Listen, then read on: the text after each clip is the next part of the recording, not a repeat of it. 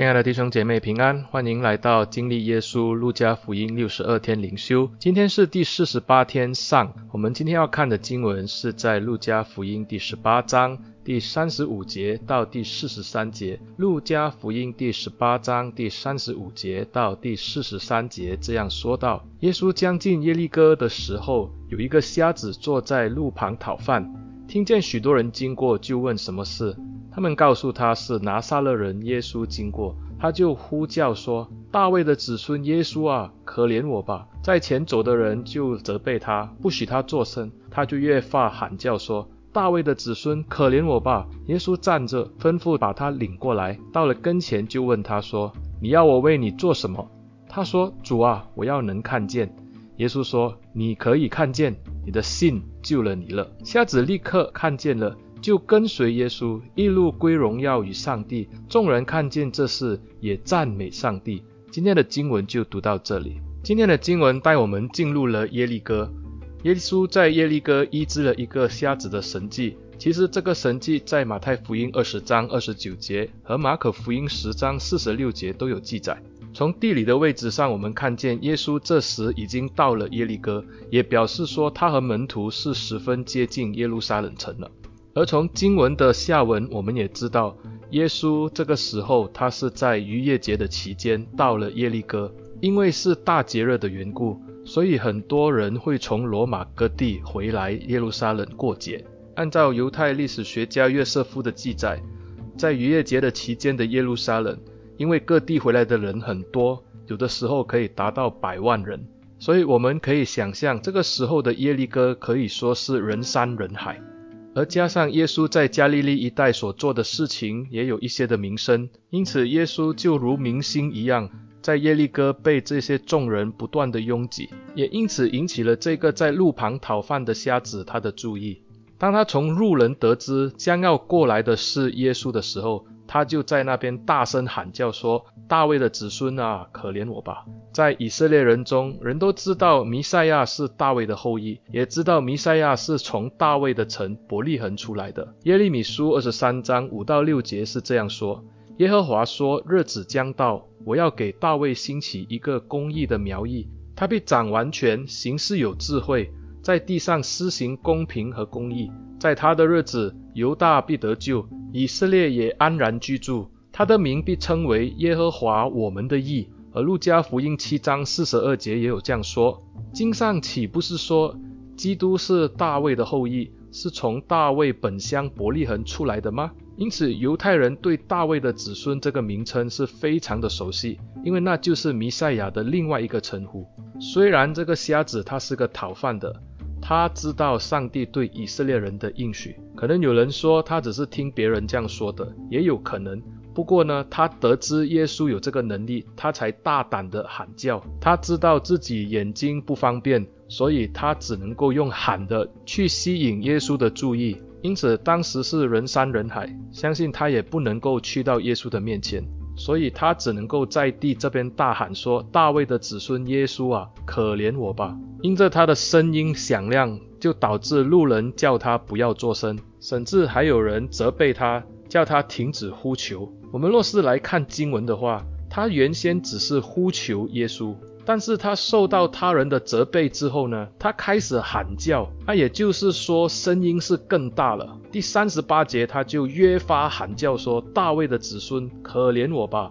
在这边经文还加了“越发”两个字，“越发”的意思就是比原来的更甚，也就是他人责备他，反倒是激励他更加的强烈的呼求。他从呼求到呼喊，也因这样他得到了耶稣的注意。经文说到，耶稣站住，吩咐把他领过来，到了跟前，就问他说：“你要我为你做什么？”经文是说到，耶稣为他停下了脚步，也把他领过来到他的跟前。主就问他说：“你要我为你做什么？”这个瞎子也很直接的回答，就是说到：“主啊，我要能看见。”我们看到耶稣是直接的医治他，耶稣就说：“你可以看见，你的信救了你了。”经文说到，他就可以看见。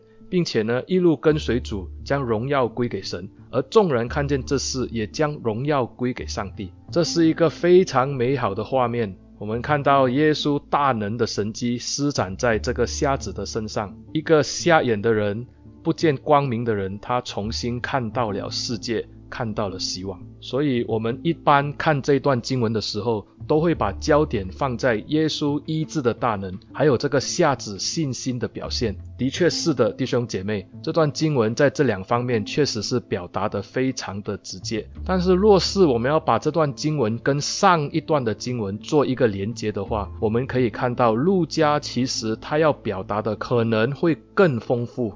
若是我们回看路加福音十七章第二十节的时候，我们就看到法利赛人向耶稣询问关于神国的事情，耶稣就教导关于神国的事情。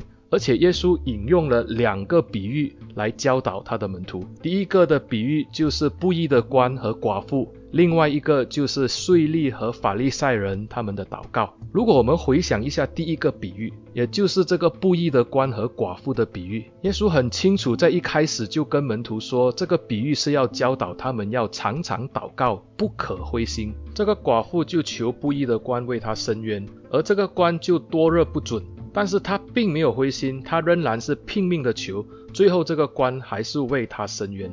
我们看这个瞎子，其实跟这个寡妇是很像的，他跟这个寡妇是一样，无依无靠。这个瞎子要靠讨饭为生，而且他身体残缺，行动不方便，他只能够待在路旁，等待别人对他的救济。因此，当他知道耶稣要来，他就呼叫耶稣，他大声呼叫大卫的子孙，因为他知道弥赛亚必然会拯救他。路人责备他，有人叫他不要作声，甚至有人骂他。他并没有因为这些拦阻就停止了他的呼叫，反而他是越发的越来越大声，要呼叫耶稣的拯救。因此，他持续在路人的责备和拦阻之下呼叫耶稣之后，主一看到他，主耶稣就为他停下脚步。然后还吩咐人把他领来，直接医治他。这个瞎子对耶稣的呼求，就好像这个寡妇一样。虽然这个不义的官多热的不准，但是寡妇没有灰心，继续的祈求。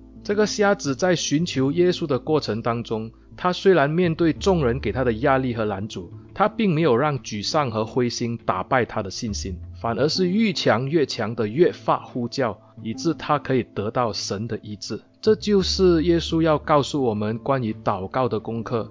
我们要常常祷告，不住的祷告，不要灰心。而另一方面，回应这个比喻的教导是什么呢？那就是公义的上帝，他必然会施展他的慈爱。公义的上帝为寡妇伸冤，慈爱的耶稣为瞎子治病。当耶稣听到这个瞎子的呼喊，他为他停下脚步，他还吩咐人去接他。并且带他到他的跟前，才来治好他。路加记录了耶利哥发生的两件事。今天我们看的是瞎子得医治的神迹，而明天我们会看在耶利哥发生的另一件事，就是税吏长撒该得救的记载。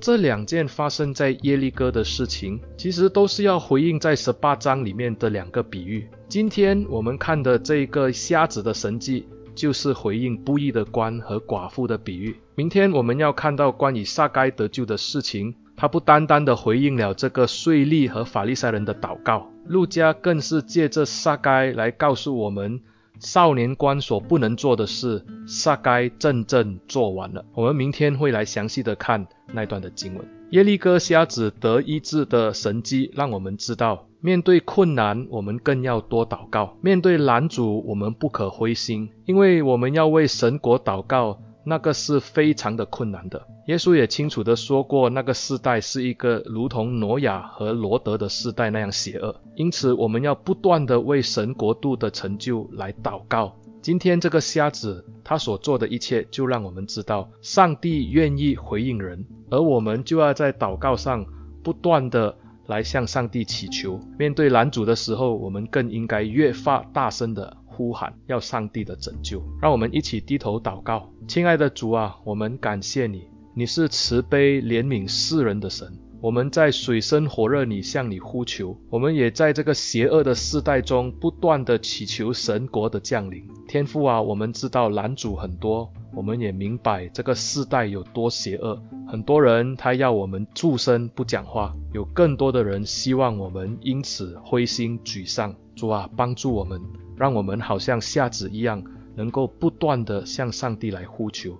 面对困难难阻的时候，我们不但没有灰心，我们反而越发大声地呼求：主啊，愿你的国降临。愿你的旨意行在地上，如同行在天上。愿神你自己帮助我们，奉耶稣的名祷告，阿门。亲爱的弟兄姐妹，谢谢你们的收听，欢迎你们把这个音频分享出去，特别你们教会的弟兄姐妹，还有你们的朋友、同事，还有家人，如果他们要收听，也请你们分享。若你是用 Spotify 和是 Apple Podcast，也请你订阅，甚至可以打五星。谢谢大家的支持，上帝祝福你。